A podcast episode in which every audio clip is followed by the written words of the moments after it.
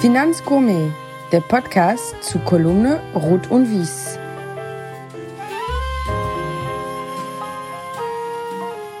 Liebe Finanzgourmets, heute haben wir wieder eine Folge, einen Sonderpodcast, diesmal zum Thema Geld verdienen mit Wein. Mein Gast ist Tristan Berghaus von Berghaus und C.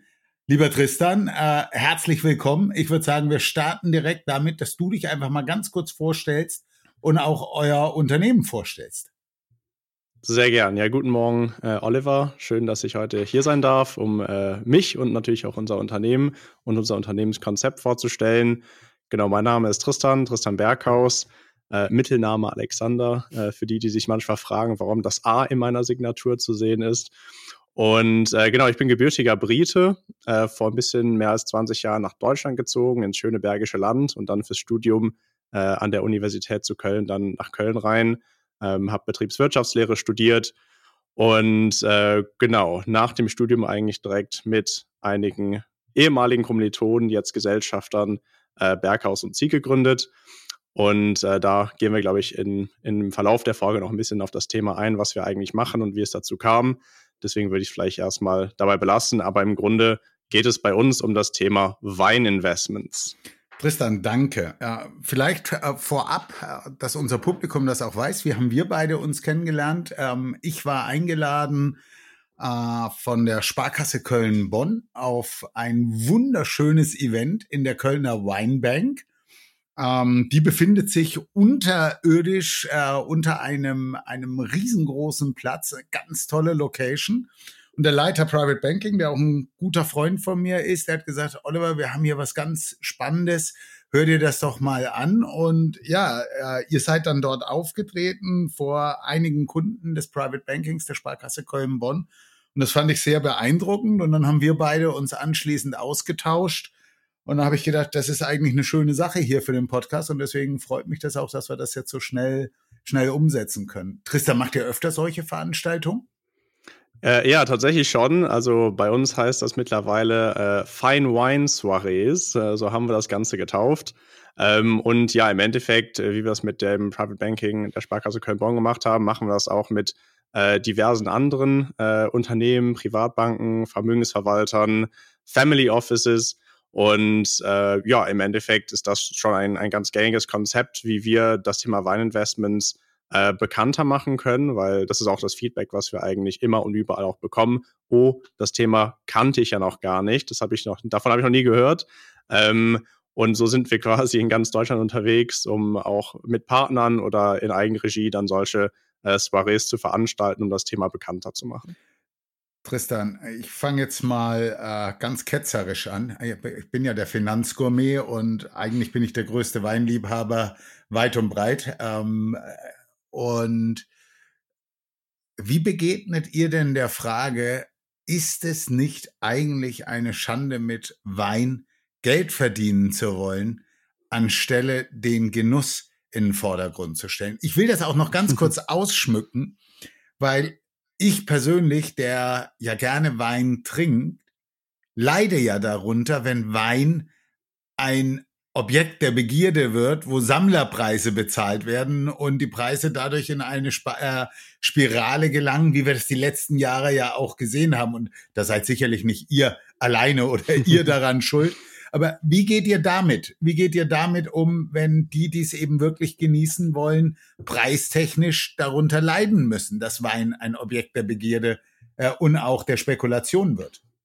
Ja, ja, sehr gute Frage. Also, ähm, wie kann man denen am besten äh, entgegenkommen? Ja, im Endeffekt bei unserem Konzept oder bei unserem Unternehmen, äh, beim Thema Weininvestments geht es ja darum, dass wir Weine im jungen Alter eigentlich erwerben oder unseren Kunden verkaufen, mit dem Ziel, diese einzulagern, damit sie reifen können. Das heißt, die jungen Weine, die, die wir quasi, ich nenne es mal, vom, vom Markt nehmen und äh, zur Reifung einlagern, ähm, die sind natürlich erstmal vom Markt runter, aber ich bin mir sicher, dass du nicht einen äh, blutjungen Bordeaux oder einen blutjungen Burgunder äh, unbedingt vermisst, weil die Weine, du, hörst, du weißt es selber, viele Zuhörer wissen selber, ich auch, ich bin ja auch passionierter Weinliebhaber. Ähm, diese Weine brauchen einfach eine gewisse Reifezeit. äh, bis sie eben in ein, ein Trinkfenster kommen, wo sie wirklich anfangen, Spaß zu machen, ihre Komplexität auch wirklich zeigen und ich sag mal aus den Kinderschuhen rauskommen. Und dementsprechend sehen wir uns tatsächlich, also das wurde uns auch schon öfters gesagt, dass wir eigentlich eher Teil des Produktionsprozesses schon fast sind. Weil, also wir haben auch, bevor wir das Unternehmen gegründet haben, natürlich mit vielen Winzern auch über das Thema gesprochen, was sie denn davon halten. Äh, in meiner Familie gab es auch ein Weingut äh, in Bordeaux. Äh, da gibt es natürlich auch viele, wie nur viele Beziehungen, mit denen man darüber gesprochen hatte. Ähm, und ein, ein Winzer hat mal äh, ja gesagt, was natürlich ein bisschen makaber ist, dass, dass wir die Weine vor dem Kindsmord schützen. Ja. Ähm, und tatsächlich ja auch von der, ja, also äh, wirklich ein, ein Wein in ein Alter befördern mit diesem Konzept, wo er einfach sein Potenzial entwickelt und dann auch zeigt. Und bei uns ist es ja so, dass unsere Kunden im Endeffekt ja physische Weine akquirieren. Es gibt bei uns keinen Weinfonds, nichts Verbrieftes, nichts Tokenisiertes, sondern es ist immer die physische Weinsammlung, wenn man es eigentlich so nennen kann. Christian, lass Und, mich da, äh, Entschuldigung, lass mich da mal einhaken, weil das war ja tatsächlich auch das, als wir gesprochen haben, wo ich gesagt habe, oh, da ist ein Fragezeichen, weil äh, die, die sich so ein bisschen mit Weininvestments auskennen, die mhm. kennen all, alle diese schummrigen Kommanditgesellschaften und was es da nicht alles gibt, was du da nicht alles unterschreibst und eigentlich total Verlust und du weißt nicht, wo dein Wein liegt klassifizier oder erklär das doch mal genauer. Und lass es uns einfach so machen, ich komme morgen zu euch. Ich sag Tristan, ähm, ich habe das bei euch bei, bei dem Abend mit der Sparkasse Köln-Bonn gesehen. Der Robert Döring hat gesagt, äh, das kannst du machen. Ähm, hat er nicht gesagt, war keine Empfehlung der Sparkasse Köln-Bonn, aber der würde zu mir sagen, das kannst du machen und ich finde das gut. Ich komme und sage, hier, ich würde gern 20.000 Euro investieren. Wie läuft diese Investmentkette dann ab? Was muss ich machen? Wo liegt mein Wein? Erklär mal. Genau, also für uns ist es natürlich wichtig, dass man erstmal versteht, was man eigentlich macht. Weil es ja, also die meisten sagen zumindest, es ist schon ein erklärungsbedürftiges Produkt. Mhm. Und deswegen gibt es bei uns natürlich auch erstmal ein persönliches Gespräch. Also wir sind eigentlich mit jedem Kunden äh, direkt persönlich am, an uns am Unterhalten. Wir erklären das Ganze, wie alles funktioniert. Also es gibt sozusagen, man kann es ein Beratungsgespräch dann nennen, wo wir einfach ähm, das Konzept einmal von Grund auf nochmal vorstellen und dann etwaige Fragen beantworten. Und wenn man dann sagt, okay, das ist spannend, ich möchte die von dir genannten 20.000 Euro investieren, dann bauen wir für diesen Betrag eine Portfolio-Empfehlung. Das ist dann quasi äh, eine Aufstellung mit äh, diversen Kisten an Wein, die bei uns in der Regel über vier Regionen eigentlich gestreut werden. Wenn man jetzt nicht noch irgendwelche Sonderwünsche hat, ähm, sind es klassisch Burgunder, Champagner, äh, Weine aus der Toskana und eine Ecke Bordeaux und teilweise dann auch Weine aus der neuen Welt. Ähm, genau, aber ganz klassisch sind es eigentlich die vier Regionen, die ich genannt hatte. Und diese, jeder, also für 20.000 Euro ähm, bekommt man schon eine ganz gute Menge auch an Weinkisten. Also man, es geht bei uns immer über, also handelt sich immer um Originalgebinde. Mhm. Das heißt im Standard die sechser Originalholzkiste, aber teilweise auch Dreierkisten, manchmal auch Zwölferkisten und äh, manchmal auch Einserkisten tatsächlich.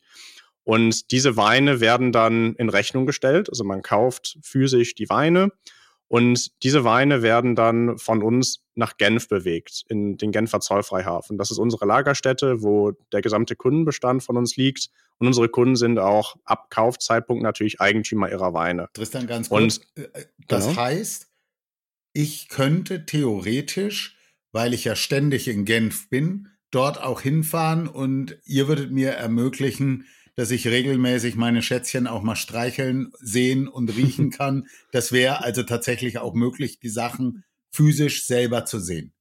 Das ist natürlich auch möglich, genau. Okay. Und der Schweizer Zoll, der ist als Instanz natürlich äh, zwischen allem, was rein und raus geht. Das heißt, in den äh, Genfer Zollfreihafen äh, reinzukommen, das ist natürlich auch ein spannender Prozess. Es ist wie in ein Land fast einzureisen. Das ist eine sehr, sehr, eine sehr sichere Umgebung, weil natürlich über die, über der Erde ähm, dafür ist der Genfer Zollverhafen ja auch bekannt, äh, werden sehr, sehr viele Kunstwerke gelagert, auch diverse andere mhm. Sachwerte. Und ähm, unter der Erde sind es über drei Millionen Flaschen Wein, die dort eben reifen. Und Wein braucht natürlich eine andere Klimatisierung als Kunst oder, also, oder Zigarren. Es gibt auch Zigarren, ja. die da zum Beispiel gelagert werden. Genau, und äh, in Genf haben wir 13,5 Grad, äh, konstante äh, Temperatur und eine regulierte Luftfeuchtigkeit äh, von 70 Prozent. Und das ist einfach eine, eine ja, optimale Umgebung für eine langfristige Reifung der Weine. Und wenn man dann aber sagt, okay, ich möchte jetzt doch eine Kiste ähm, von meinem Wein nach Hause geschickt bekommen, dann ist das gar kein Problem. Das Einzige, was dann gemacht wird, weil man, das ist ja auch einer der weiteren Vorteile des Genfer Zollfreihafens oder der Lagerung einem Zollfreihafen generell, ist, dass ja die Umsatzsteuer erstmal ausgesetzt ist. Das heißt, man kauft bei uns den Wein, ich nenne es mal zum Nettopreis. Und wenn man dann sagt, okay, ich möchte nach fünf Jahren vielleicht doch eine Kiste nach Hause geschickt bekommen, dann wird der Wein ausgelagert, man muss die Einfuhrumsatzsteuer zahlen und ja, dann wird der Wein nach Hause geschickt. Aber diese Flexibilität hat man zu jeder Zeit. Man kann alles nach Hause schicken lassen, man kann alles weiterverkaufen ähm, und das zu jeder Zeit. Das heißt, wenn ich ihn selber in Genf abholen würde, über die Grenze schmuckel, bin ich schon die Umsatzsteuer vorne? Ja, das leider nicht. Also da ist hm. wieder der Schweizer Zoll natürlich also Instanz Habe ich mir dazwischen. Genau, aber äh, ja, wenn man einen Schweizer Wohnsitz hat, äh, dann hat man natürlich auch eine Schweizer Einfuhrumsatzsteuer. Okay. Also äh, du hast zwei ganz spannende Sachen ähm, für mich gesagt, die würde ich gerne aufgreifen. Da liegen drei Millionen Flaschen. Die liegen ja nicht von euch da, sondern da werden drei Millionen Flaschen eingelagert. Euch gehört genau. ein Regal, wo eure Sachen drin sind. Wie ist denn das Zeug versichert? Genau, also die, die Weine sind alle natürlich äh, zum Warenwert versichert mhm. und wir haben einmal im Jahr eine Stichtagsbewertung, wo wir auch diese Versicherungssumme anpassen. Okay. Dann würde ich gerne noch mal einen Schritt zurückgehen. Sag noch mal die vier Länder, die sich wirklich lohnen für ein genau. Investment. Genau. Also vielleicht erstmal generell, ja gut, ja, die Regionen sind erstmal generell, glaube ich, gut. Also momentan, es gibt äh, natürlich eine Weinbörse, die Weinbörse mhm. Livex in London. Mhm. Ähm, diese Weinbörse besteht seit ein bisschen mehr als 20 Jahren und über die Börse das ist eine geschlossene Börse mit über 700 Händlern, die einfach in, diesem, in dieser geschlossenen Umgebung miteinander Handel betreiben über ja. diese Börse. Ja. Und jeder, jeder Trade, nenne ich es mal, ist ein Preisdatenpunkt und damit auch ein, da also ja, ein Datenpunkt, womit wir dann auch in der Weinbörse die Entwicklungen von Weinen nachvollziehen können. Wir können schauen, okay, wie hat sich ein Wein, ein historischer Jahrgang entwickelt? Äh, wie haben sich die letzten 20 Jahrgänge eines Weins entwickelt? und haben so auch ein Datenfundament, mit dem wir eben ja Entscheidungen treffen können. Und es gibt auch Indizes, also Wertentwicklungsindizes, die einfach zeigen, okay, wie entwickeln sich gesamte Regionen äh, bis hin zum LiveX 1000. Das ist so der breiteste Index, wie der MSCI World der Finanzwelt, der einfach zeigt, wie der Weinmarkt im Breiten sich entwickelt. Und ja, die, die vier Regionen, die in den letzten, ich nenne es mal, zehn Jahren am spannendsten waren, waren einfach die Regionen Burgund, Champagne, und äh, die Toskana. Früher, wo ja auch das Thema, ich nenne es mal Weinvestments herkommt, früher war eigentlich nur Bordeaux spannend, mhm. weil das Thema Subskriptionskäufe en primeur war das, womit das Ganze angefangen hat nach dem Zweiten Weltkrieg.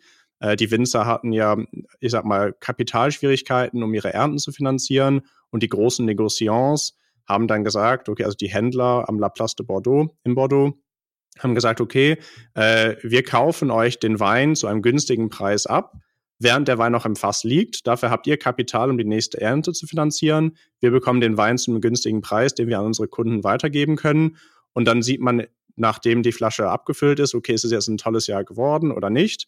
Und so entstand so ein bisschen dann das Thema Bordeaux-Wein als, ich nenne mal Spekulation. Ja. Und das ist so, wie das Ganze angefangen hat, vor über 60 Jahren äh, in England vor allem. Ja. Und über die Jahrzehnte mit, den, mit, dem, mit, der, also mit dem Start der Weinkritiker, so in den 70er Jahren, hat sich das Ganze dann immer weiterentwickelt.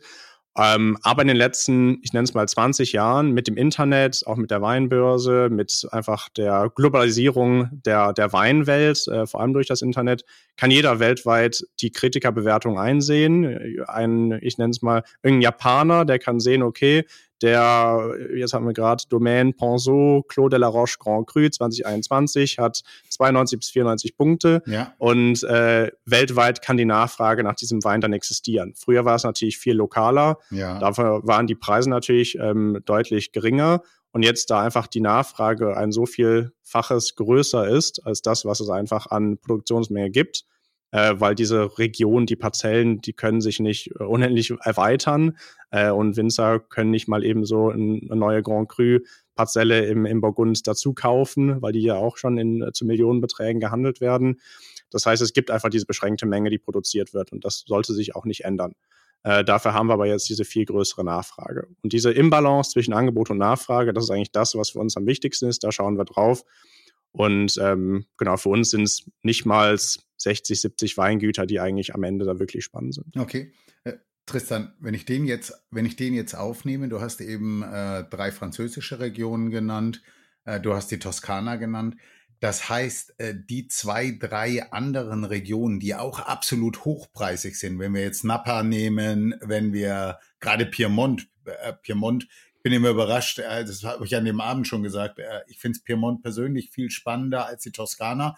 Ihr sagt, die Toskana ist aber das, wo Wertsteigerung äh, möglich ist.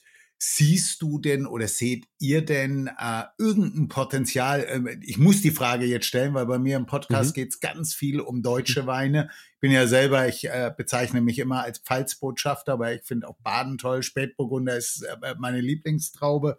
Ähm, seht ihr, dass da was nachkommt? Gerade so das Thema Cool Climate, was ja uns in Deutschland so in die Karten spielt, oder Cooler mhm. Climate nur noch. Äh, seht ihr da was? Definitiv. Also da gibt es äh, ganz viel Bewegung. Ich meine, wir sehen das auch an den Weinen, die ja also international über die Weinbörse auch äh, gehandelt werden und es kommen auch immer mehr deutsche Weine okay. ähm, in die Weinbörse auch rein, die dann gehandelt werden. Klar, ganz, ganz klassisch waren es bisher eigentlich natürlich Klaus-Peter Keller, Egon Müller, so zwei der großen Namen, die man international dann kennt, sucht. Jeder will den G-Max trinken. Ja. Ähm, genau. Äh, aber klar, das spielt auf jeden Fall Deutschland in die Karten. Wir hatten das Gespräch ja auch in, in Köln äh, in der Weinbank gehabt, dass natürlich die Qualität von deutschen Weinen auf so einem tollen Niveau ist, äh, was natürlich auch international mit, mit vielen Regionen locker mithalten kann. Ähm, mit den Burgundern auch teilweise schon sehr, sehr gut. Ähm, genau, und neben Deutschland natürlich auch anderen Regionen, die auch interessanter werden. Also ganz klassisch, äh, auch in Frankreich, das Rhontal, in Spanien gibt es natürlich Weingüter, die spannend mhm. sind. Äh, in Argentinien, in Chile, klar, Napa Valley, äh, Sonoma. Äh, es gibt so viele tolle Weine. Aber die Frage, die man da dann sich immer stellen muss, okay, gibt es den etablierten Sekundärmarkt für die Weingüter oder für die Regionen? Ähm, und da hat, ja klar, Frankreich einfach bisher noch äh, ein sehr einen sehr guten Standpunkt, weil sich einfach das, das Thema Brandbuilding, Prestigeprodukt hat sich einfach für die Region weltweit schon etabliert. Und das muss nach und nach, wird das wahrscheinlich auch natürlich auf die anderen Regionen überschwappen. Und äh, Deutschland hat ja in der Vergangenheit äh, einige Schwierigkeiten gehabt, äh, was Internationalität und äh, Anerkennung äh, angeht mit diversen Geschichten. Aber seit 20, 30 Jahren wird das ja immer besser und international sieht man ja auch, wie die deutschen Winzer ja. sich positionieren. Losen hat ja jetzt in China eine eigene Trading Company wieder aufgemacht. Ja. Ähm, die Weine von Dönhoff äh, werden weltweit auch immer weiter gesucht und das kommt natürlich für die anderen Weingüter auch immer mehr. Tristan, was ich dann an der Stelle, wenn ich mir, äh, ich habe eben gesagt, ich bin der Genussmensch und ich bin bei Wein nicht der Investor. Wenn ich mir jetzt aber den mhm. Chart von der Weinbörse anschaue, dann muss ich sagen, ich bin ja auch, ich komme ja aus der Finanzindustrie. Eigentlich ist das ja wahnwitzig, äh, dieses Thema komplett außen vor zu lassen, weil die Rendite, die mit Weinen zu erzielen war in der, in der Vergangenheit, und das ist ja kein Ausblick für die Zukunft, und da will ich tatsächlich auch drüber sprechen, ähm, die ist ja wirklich spannend und ähm, sehr, sehr gut.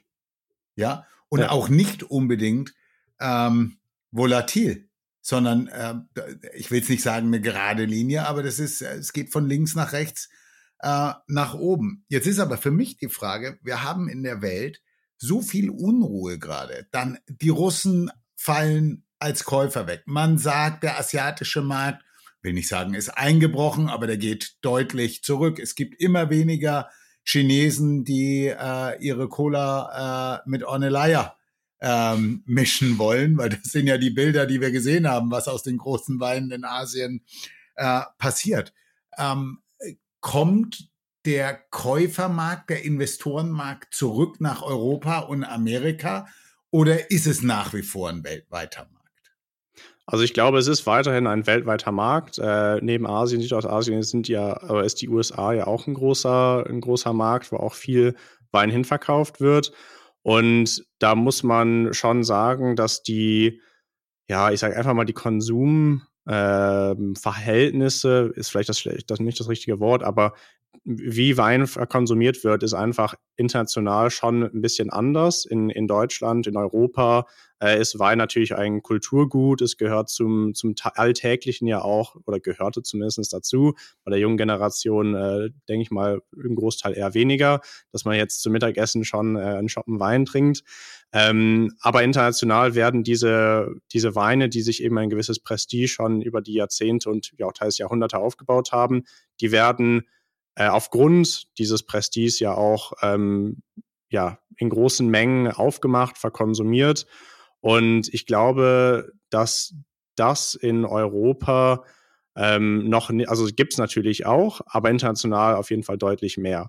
Und man muss auch dazu sagen, die, die Käuferschicht, das war natürlich auch mal eine Frage, okay, ähm, die Generation, die diese Weine kennt, äh, wertschätzt, wie sieht es mit der jungen Generation aus, die jetzt nachkommt? Und da gab es äh, von Sotheby's tatsächlich auch letztens äh, eine Statistik. Ähm, ich weiß nicht mehr, was genau die Prozentzahl war. Ich meine, es waren über 40 Prozent der Käufer waren unter 40 Jahre alt, mhm. vielleicht sogar unter 35. Mhm. Ähm, und das war für mich zum Beispiel wieder ein ganz spannender Insight, dass diese, die Weine, die gekauft werden, auch wirklich zu Spitzenpreisen, das sind nicht nur die, ich sag mal, 40 plus, sondern auch die, die unter 40, die Generation. Ähm, und das war schon sehr interessant zu sehen. Und ich meine, das, das sehen wir natürlich auch bei unseren Abend, die wir machen, auch im, im Bekanntenkreis. Unser Thema, das Thema Fine Wine ist ähm, auch etwas, wo junge Leute sich tatsächlich für interessieren. Ähm, und die Zugänglichkeit zu dem Thema äh, ist natürlich dann immer die Frage, wie kann man das weiter eröffnen? Ähm, aber mit unseren Abenden machen wir das und das, das kommt auch sehr gut an, auch bei jungen Leuten. Tristan, äh, in der Finanzwelt reden wir ja immer äh, über Diversifikation. Du hast vorhin gesagt, es gibt circa 60 Weingüter, die für euch spannend sind. Vielleicht sind es mhm. in fünf Jahren 70 oder 80. Ähm, wenn ich mir jetzt überlege, die besten Weine der Welt, selbst wenn ich jetzt die Spanier mal mit reinnehme, ich könnte selbst die Deutschen mit reinnehmen, dann liege ich, du hast gesagt, ihr redet immer über Sechser gebindet. Das heißt, ich lege zwischen 150 und ich sag mal 300 bei den Guten und bei ja, nach oben ist ja, ist ja offen. Petrus, keine Ahnung, wo liegt der? Ich kaufe den einen für einen Tausender, dann bin ich bei 6000 bei, einer, bei einer Kiste, ja. Ähm, ja. Wenn, wenn dem so wäre, wahrscheinlich ist es sogar noch teurer. Ähm, mhm. Ab welcher Summe ist es denn dann sinnvoll, äh, einen Anfang bei euch zu machen? Und umgedreht, wenn mir Diversifikation wichtig ist, wie viel Gebinde brauche ich denn, dass ich auch mein Risiko minimiere? Mhm. Genau, also das Schöne eigentlich bei Wein ist ja, dass man für, ich nehme jetzt einfach mal den von dir genannten Betrag vorhin, die 20.000 Euro, da bekommt man schon eine relativ große Menge an Positionen. Und mhm. wenn man jetzt 20.000 Euro nehmen würde und in andere Sachwerte investieren würde, da bekommt man gar nicht so viel. Also ein Oldtimer erst recht nicht, äh, nur Uhr, vielleicht sogar zwei, wenn man äh, viel Glück mit Wartelisten hat. Ähm, und bei, bei anderen Sachwerten ähnlich. Also Wein hat schon eine sehr schöne Position, dass man für so eine Summe relativ viele Positionen schon bekommt. Ähm, grundsätzlich sagen wir aber, ja, dass wir gar kein Mindestinvestment vorschreiben. Also andere, andere Unternehmen äh, machen das, äh, egal in welchem, äh, in welcher Sachwertgegend äh, man sich befindet. Ähm, aber wir, wir sagen bei uns, die kleinsten Portfolios, die fangen eigentlich so ab 5000 Euro an. Da kann man über drei Regionen schon mal jeweils eine Kiste eigentlich mit reinnehmen. Ich sag mal aber ein, eine schöne Streuung mit einer gesunden Menge an, an Kisten, äh, würde ich mal sagen, geht schon so ab 20, 25.000 dann wirklich sehr, sehr gut. Und äh, bei uns geht es dann in sechsstellige eigentlich nach oben.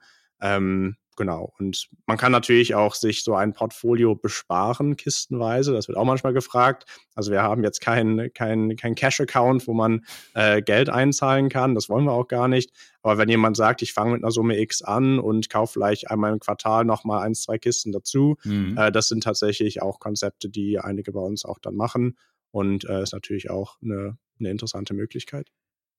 Jetzt, äh, das klingt immer so blöd, wenn man es so sagt. Jetzt würde ich sagen, ich habe so ein bisschen mehr als Basiswissen über Wein. Ja, äh, ihr seid ja wirkliche Vollprofis. Aber äh, es gibt ja viele Leute, die trinken einfach Wein nur gerne. Die hören jetzt den Podcast und sagen, hey, das ist spannend. Äh, was für ein Background muss ich denn haben, dass ich ein Weininvestment tätigen kann? Oder verlasse ich mich einfach blind auf euch? Mm, ja, gut. also im Endeffekt, ähm, die, die, ja, das ist eine gute Frage, sehr gute Frage. Ähm, also bei uns kann ich nur sagen, wir haben in, bei unseren Kunden eine, eine riesen Bandbreite vom Angestellten über den Unternehmer bis zum Multimilliardär. Also wirklich jeder ist dabei. Und das Weinwissen variiert da auf jeden Fall auch. Also manche kommen zu uns und sagen, ja, ich, ich trinke ganz gerne mal ein Glas Wein. Der andere, der äh, kennt jede Kiste, die im Depot ist schon vorher und äh, findet super, dass er die Weine jetzt quasi hat äh, mhm. und die unter optimalen Bedingungen reifen können. Ähm, aber grundsätzlich sagen schon viele, okay, ähm, diese Portfolioempfehlungen, die wir machen, das ist auch das, was ich nehme. Andere sagen, ich habe andere Faktoren, die ich vielleicht mit einbeziehen möchte. Zum Beispiel, äh, ein Kunde hat letztens gesagt, ja, meine Kinder sind Jahrgang 2018 und 2020, glaube ich, gewesen. Da möchte ich jeweils eine Kiste von haben aus, einem, äh, aus einer Region, wo der Jahrgang eben gut war. Waren zum Glück äh, zwei gute Jahrgänge. Und ähm, ja, das sind dann schon so Faktoren, mit, die mit reinspielen. Aber diese Empfehlungen, die wir dann äh, aussprechen und einem dann zusenden. Jeder, also das prüfen wir jetzt natürlich nicht, aber äh, die meisten schauen sich natürlich schon vorher die Weine an. Ähm, es gibt natürlich auch äh, also eine gewisse Transparenz mittlerweile im Markt. Jeder kann auf winesearcher.com die Weine sich anschauen. Ja. Wie liegen wir denn preislich? Ähm, jeder kann auch eine eigene Recherche dazu wieder machen. Und die Weingüter, die bei uns jetzt drin sind, das sind jetzt äh, ja schon mittlerweile schon eher die bekannten Namen. Und wenn man da eine kurze Eigenrecherche macht, dann kommt man auch relativ schnell, glaube ich, auch zu dem Punkt, okay, das sind sehr, sehr vernünftige Weine zu sehr, sehr vernünftigen Preisen. Und ähm, genau, ich glaube, so kann man natürlich auch eine gewisse Eigenleistung dann noch dazu bringen. Tristan, habt ihr ein Musterportfolio? Also, wenn jetzt, äh, lass mich das nochmal, lass mich das nochmal andersrum sagen. Äh, klar habt ihr ein Musterportfolio, weil ihr wisst, was gerade gut ist. Aber mhm. ähm, wenn jetzt zehn Kunden am Tag zu euch kommen, die alle sagen, hier, du hast 20.000 Euro und die haben keine äh, besonderen Wünsche, Kinder, die 2018 und 2020 geboren sind, die würden mehr oder weniger das Gleiche bekommen. Also es kommt immer auf die Region an. Also grundsätzlich kann man schon sagen, ja, zum Großteil, wenn jetzt äh, zehn Leute zu uns kommen, jeder sagt, ich möchte 10.000 investieren. In manchen Regionen haben wir dann natürlich äh, gleiche Kisten. Also zum Beispiel in der Champagne kann es vielleicht ein Dom Perignon P2 sein. Da haben mhm. wir dann, aber wir haben kein eigenes Lager. Das mhm. heißt, wir sourcen immer beim Kauf des Kunden die Weine für ihn. Mhm. Und so werden die Portfolios auch gebaut. Äh, in manchen Regionen, die an den Portfolios drin sind, zum Beispiel Region Burgund, kann es dann sein, dass der eine Grand Cru, dass wir da den 2020er im, im Depot 1 äh, drin hatten, ähm, aber es halt, weil die Bestände einfach natürlich so beschränkt sind, äh, es nicht mehr davon gerade gibt, dann würden wir vielleicht aus einer anderen Grand Cru-Lage mit einer ähnlich guten Historie dann eben die Position mit reinnehmen. Ähm, aber in den anderen Regionen, also in der Champagne, im, äh, in der Toskana und in Bordeaux, ähm, da haben wir da schon Ähnlichkeiten in den Depots. Tristan, macht es einen Unterschied, ob ich als 30-Jähriger oder 75-Jähriger zu euch komme und ein Weininvestment möchte? Ja, ja, auch eine sehr gute Frage. Äh, grundsätzlich eigentlich nicht. Also die, die Anlagedauer ist bei uns ja, wie gesagt, eigentlich vollkommen flexibel. Mhm. Was wir aber schon empfehlen, ist, dass man so eine Mindesthaltedauer von fünf Jahren sich eigentlich vornimmt. Optimal so acht bis zehn Jahre. Denn die, die jungen Weine, die jungen Weinjahrgänge, sie brauchen natürlich eine gewisse Reifezeit, bis sie einfach anfangen, ähm, so Richtung Trinkfenster sich zu bewegen. Und unser Ziel ist es eigentlich, die Weine dann zu Beginn des Trinkfensters in den Markt wieder zurückzubewegen. Und diese Trinkfenster, die legen wir ja auch nicht fest, sondern ähm, es gibt natürlich gewisse Weinkritiker, wo man dann draufschaut, wo ja auch der Sekundärmarkt draufschaut. Er schaut, okay, der Lafitte Rothschild 2016, ab wann kann ich den denn jetzt aufmachen? Und wenn der, ähm, ja, jetzt ist ja nicht mehr Robert Park, aber wenn William Kelly sagt, okay, der Wein ist ab 2032 äh, genießbar, ähm, dann ist das auch so ein Zeitfenster, wo wir dann schauen, dass wir den Wein vielleicht so anfangen, äh, in den Markt wieder zurückzubringen. Äh, aber was bei uns gang und gäbe ist, dass wir nach dem ersten Jahr die Weine international anfangen zu offerieren. Das ist mhm. aber kein verbindliches Verkaufen, mhm. weil wir sind ja nicht Eigentümer des Weins, mhm. sondern es kann man so als Invitatio ad offerendum vielleicht sehen. Und wenn dann ein interessantes Angebot kommt, dann rufen wir unseren Kunden an und sagen, hier, es gibt ein spannendes äh, Angebot für die Position 3 im Depot. möchten Sie den Wein vielleicht jetzt verkaufen oder möchten Sie ihn weiter reifen lassen? Und so arbeiten wir mit dem Bestand und äh, gucken, dass wir da Möglichkeiten auch äh, anbieten können. Tristan, jetzt kommt der Finanzgourmet in mir nochmal mit einer Frage. Ähm, du erinnerst dich an dem Abend, mein erster Reflex war, wenn ich mir den Chart von Halifax anschaue.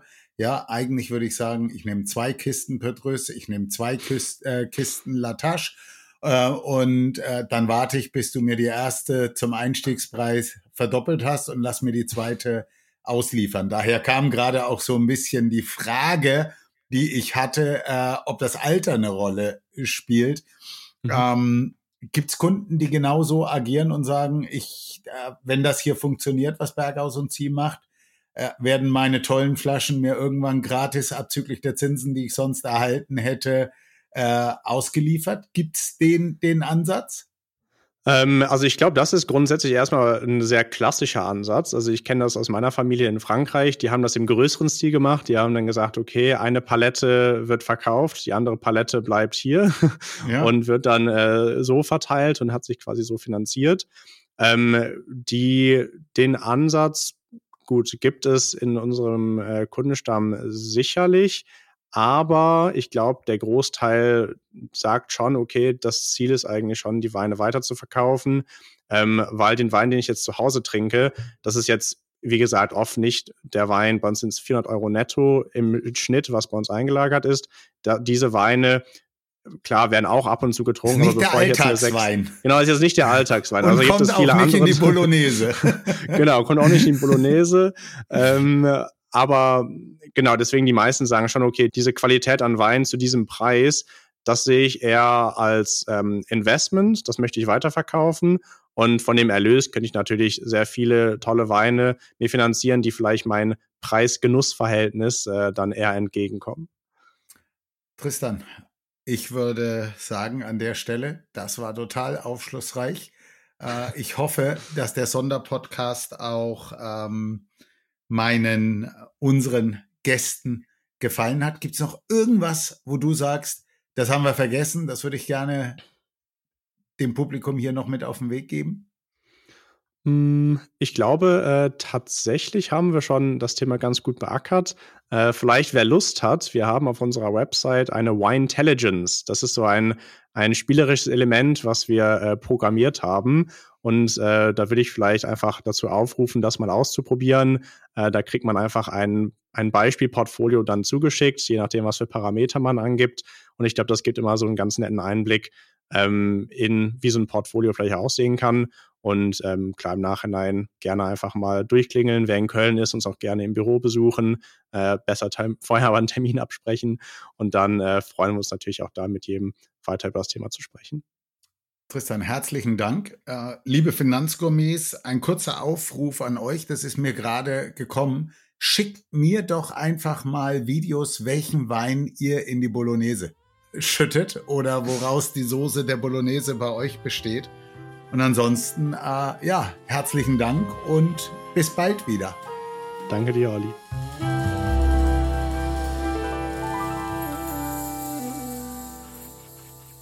Risikohinweis. Sämtliche Inhalte dieses Podcasts dienen ausschließlich der Wissensvermittlung und Unterhaltung. Es handelt sich dabei weder um Anlageberatung noch um Empfehlungen zum Kauf oder Verkauf bestimmter Finanzprodukte. Was du mit deinem Geld machst, entscheidest alleine du.